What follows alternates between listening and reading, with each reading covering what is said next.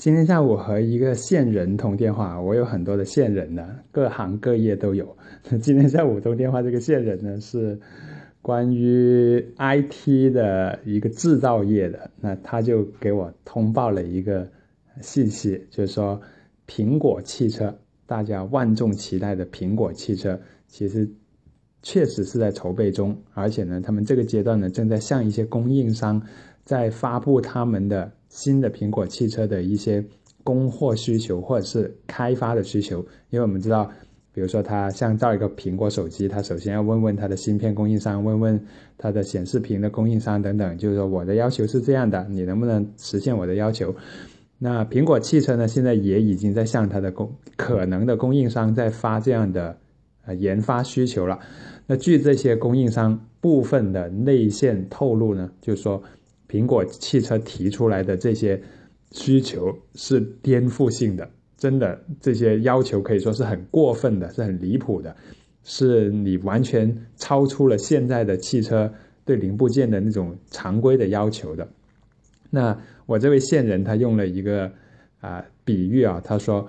按照苹果汽车提的这种啊要求的标准来说的话。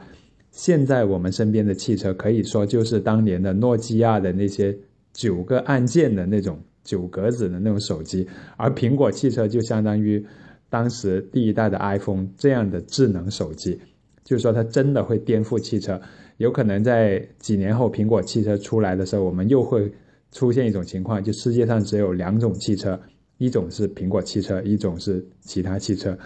是不是有这么神呢？我当然不知道。那我也本身也不是一个果粉，所以啊，我连自己手机我都不用 iPhone。那 所以说，啊，苹果汽车有没有这么神？我希望它能这么神。说实话，我一点都不排斥。我希望苹果能够真的去颠覆汽车。啊，我这位线人也说说啊，很多人都说要颠覆汽车哈，但是真的跟苹果相比。可能我们现在啊，乐视啊，包括还有一家叫做 Next EV 的啊，说要造未来的电动车的这样的企业在做的产品，可能都弱爆了。真正可以期待的颠覆汽车的，还是这个重任落在苹果汽车身上。那好了，有了这个信息之后呢，我就跟我的同事们聊起，我说，汽车到底可以怎么被颠覆呢？你说把汽车上所有的按键换成一个屏，其实这件事。特斯拉不已经做了吗？那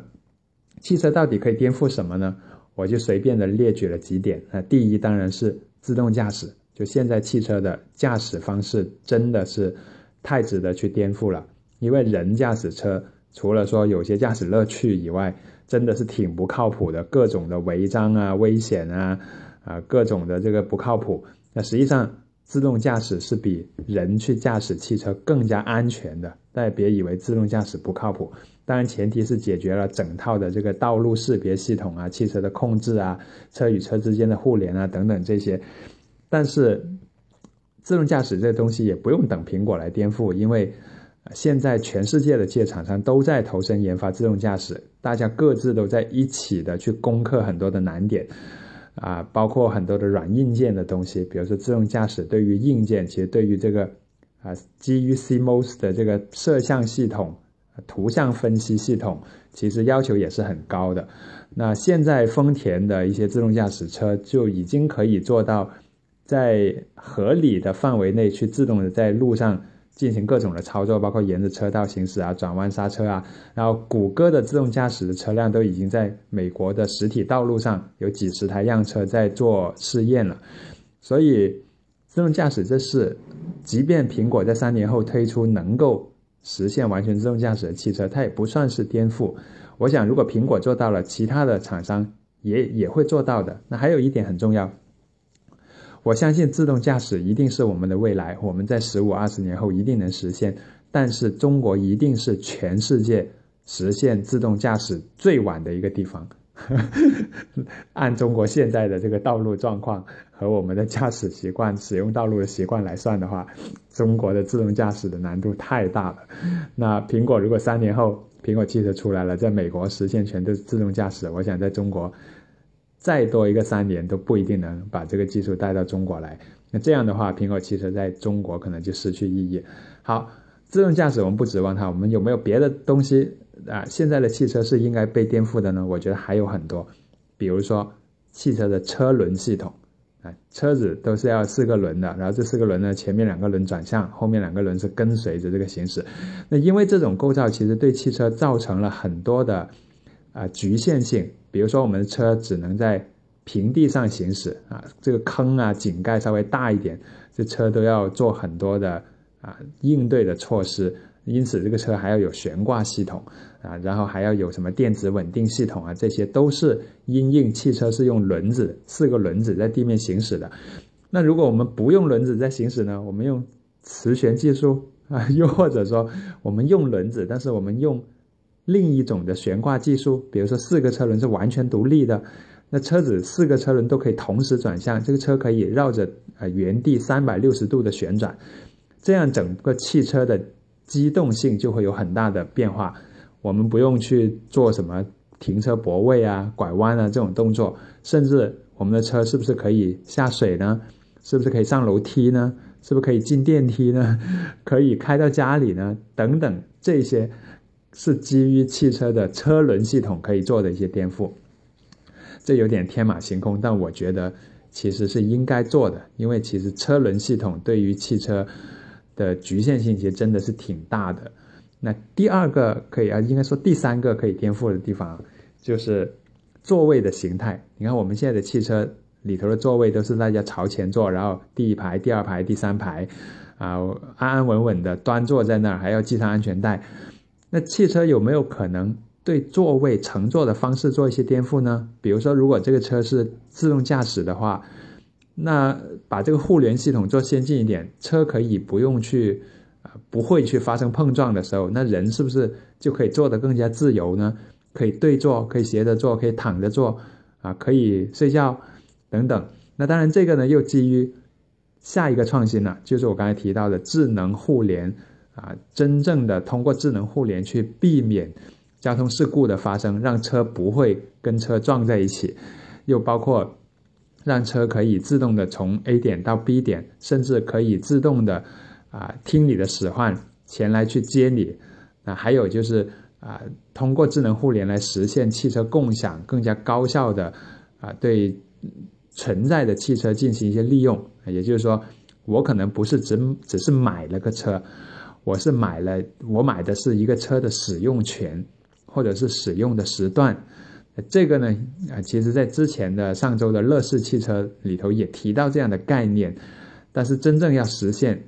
啊，需要一个新的生态系统。那乐视也是做生态的，那实际上苹果很著名的，它也是做生态的，而且苹果有一点厉害的，就是基于它手机的这个全球的知名度，那苹果如果啊踏足到汽车，